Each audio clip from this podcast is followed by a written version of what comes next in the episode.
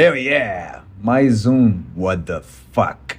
Racha Cuca com uma ideia nova. Tenho feito minhas newsletters, o Bang, está agora no Substack. Então, se você tá ligado do que, que é a plataforma, né? Substack, procure lá por brunopeixoto.substack.com que as newsletters estão saindo por lá semanalmente. Já tem três baratos lá para você ler. Logo menos tem mais. E tô querendo trazer para cá pro What the Fuck, pro podcast do Racha Cuca, eu.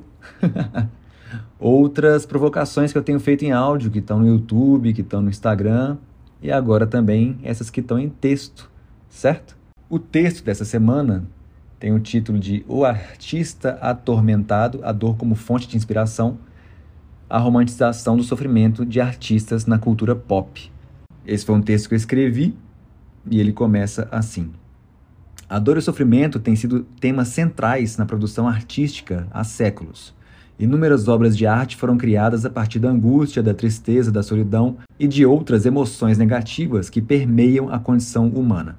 O artista atormentado, que sofre em sua vida pessoal, mas encontra na arte uma forma de expressão e catarse, é um tema recorrente em filmes, livros e reportagens.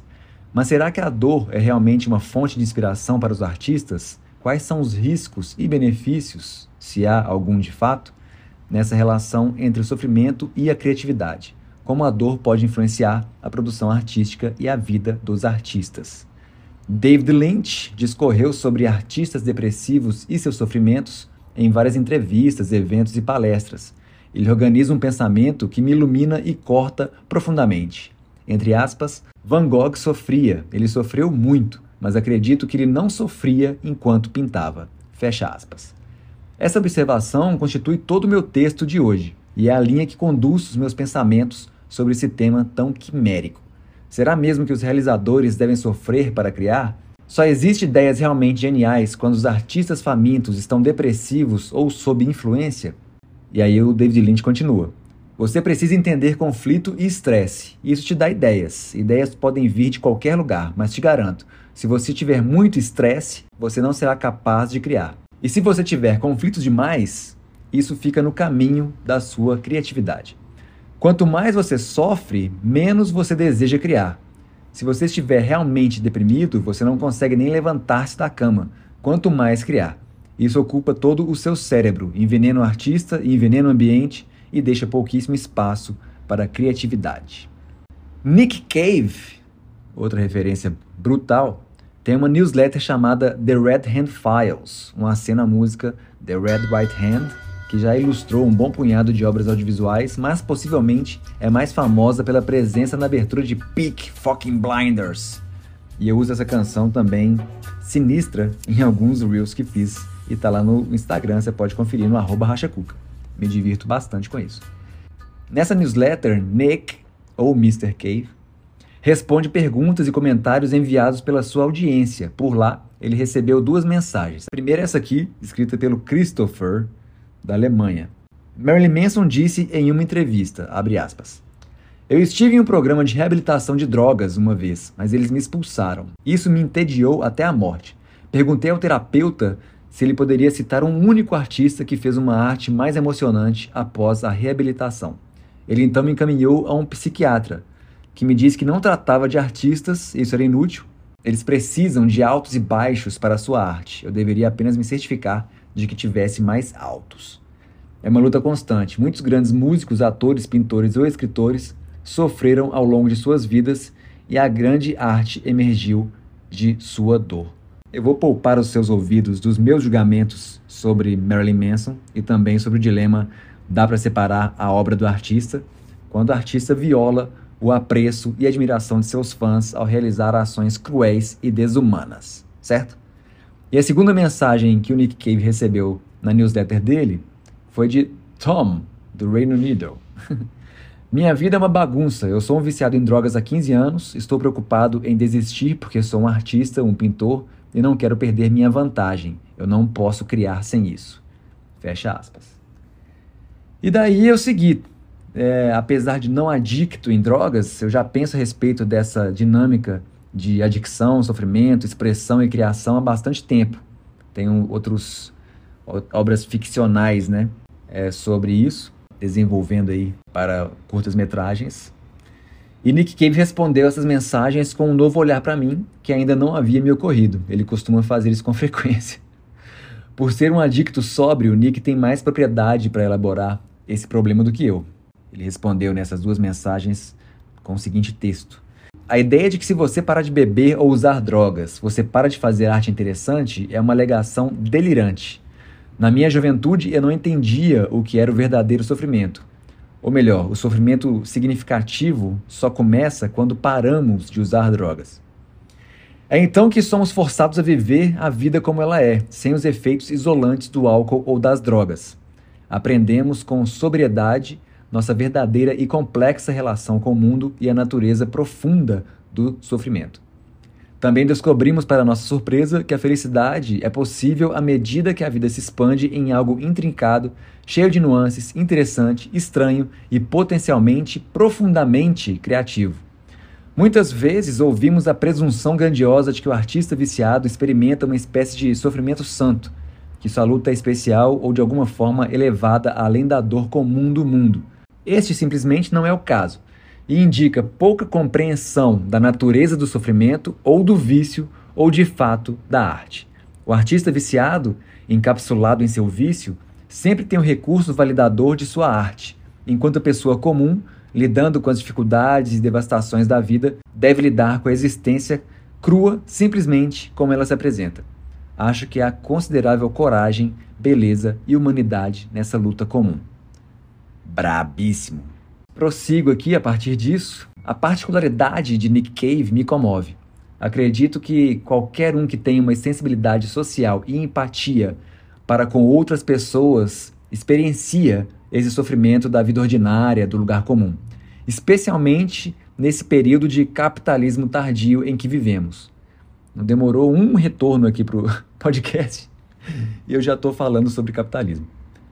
Os cidadãos comuns nesse sistema são amassados diariamente. E se você tem um dedo no pulso da rua, você observa, sente, vive isso com mais intensidade. O que é geralmente o caso de artistas que recorrentemente mobilizam-se mais com causas humanitárias. Claro que eu estou comentando sobre realizadores de esquerda que orientam-se por caminhos progressistas, subversivos e transgressores enquanto que realizadores de direita abraçam uma pauta conservadora, liberal e associada fortemente a retorno de investimento. Tema para um outro momento.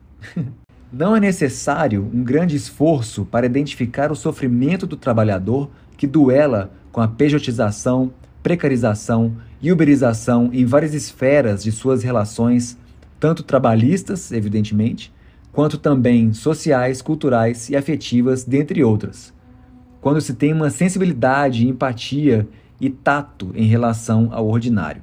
A submissão às drogas, álcool, outra substância ou comportamento adicto desconecta o artista dessa experiência de sofrimento comum. A rendição ao vício o entorpece verdadeiramente, amortece a sensibilidade. Rolar o feed das plataformas sociais sem propósito, se constatado como um vício, também pode proporcionar um efeito letárgico similar de dessensibilização devido à busca insaciável de doses de dopamina. Para ficar claro, eu não estou dizendo que a resistência à adicção resume-se à força de vontade do indivíduo, de forma alguma, absolutamente. Se você enfrenta o desafio da sobriedade, procure ajuda profissional, você não precisa lidar com isso sozinho. E ainda relacionando o tema de adicção e romantização do sofrimento entre artistas, Cito o Clube dos 27, uma infame lista com artistas que tiveram sua vida e carreira interrompida aos 27 anos de idade. Alimentada por tabloides como uma lenda urbana sobre uma maldição aos artistas dessa idade, o lore e fenômeno cultural surgiu a partir da morte de Brian Jones, seguido por Jimi Hendrix, Janis Joplin e Jim Morrison no intervalo de dois anos, de 69 a 71. Outros artistas famosos também faleceram com a mesma idade em outros períodos, como Jean-Michel Basquiat, Kurt Cobain e Amy Winehouse. Essa data é tema de música e outras obras entre artistas que, por sua vez, fantasiam e também romantizam essa ocorrência, canalizando a pulsão de morte como uma inspiração criativa. E como artista que também enfrento meus próprios desafios, gostaria de contrastar essa lista lembrando você de celebrar artistas que realizaram ou ainda realizam, tendo vivido três vezes mais verões que o Clube dos 27, como Pablo Picasso, que viveu até os 91, Elza Soares, 91, Salvador Dali, 84, Chico Anísio, 80, ou ainda Fernanda Montenegro, viva e lúcida, aos 93, Bob Dylan, aos 81, Paul McCartney, aos 80, Gilberto Gil, aos 80, Chico Buarque, aos 78, e a lista continua, embora interrompida essa semana com mais um nome da lista, que seria Rita Lee, que faleceu aos 75 anos de idade. 75, mano. Foram 60 anos de carreira, velho. E para concluir, eu vou destacar dois artigos para nossa reflexão. Em 2014, na Universidade de Southampton, Reino Unido, foi publicado um estudo do European Journal of Social Psychology, apontando que obras de arte são percebidas como superiores se for dito ao observador que o artista sofre de um distúrbio mental. No entanto, o mesmo estudo ilustra também que os trabalhos menos renomados de artistas famosos foi produzido quando seu quadro de doença mental estava mais agudo. E outra reflexão, de acordo com Victoria Tischler, pesquisadora de ciência comportamental na Universidade de West London, profissionais criativos recorrentemente têm salários baixos e longas jornadas de trabalho que conduzem a uma pobre saúde mental tenso, né? Então, se você se interessou por esse assunto, recomendo que estude com parcimônia, especialmente se você encontra-se experienciando ansiedade, estresse, pânico ou depressão. Alright? Eu escrevi esse texto e eu deixei uma nota lá no Bang. Você recebe o Bang no, por e-mail também, viu? Se você for lá no brunopeixoto.substack.com, você pode assinar e receber por e-mail, além de ter o texto na plataforma como um blog. Mas lá eu deixei essa nota dizendo que eu escrevi esse texto enquanto escutava o disco Lion and the Cobra, da Sinead O'Connor, de 1987. Recomendo demais. E a gente tem uma visão meio turbulenta, né? Da Sinead O'Connor. Eu escutei um, um, podcast também sobre ela, sobre a carreira e tal. E agora eu tô apaixonado pela mulher, velho. Ela é bruta demais.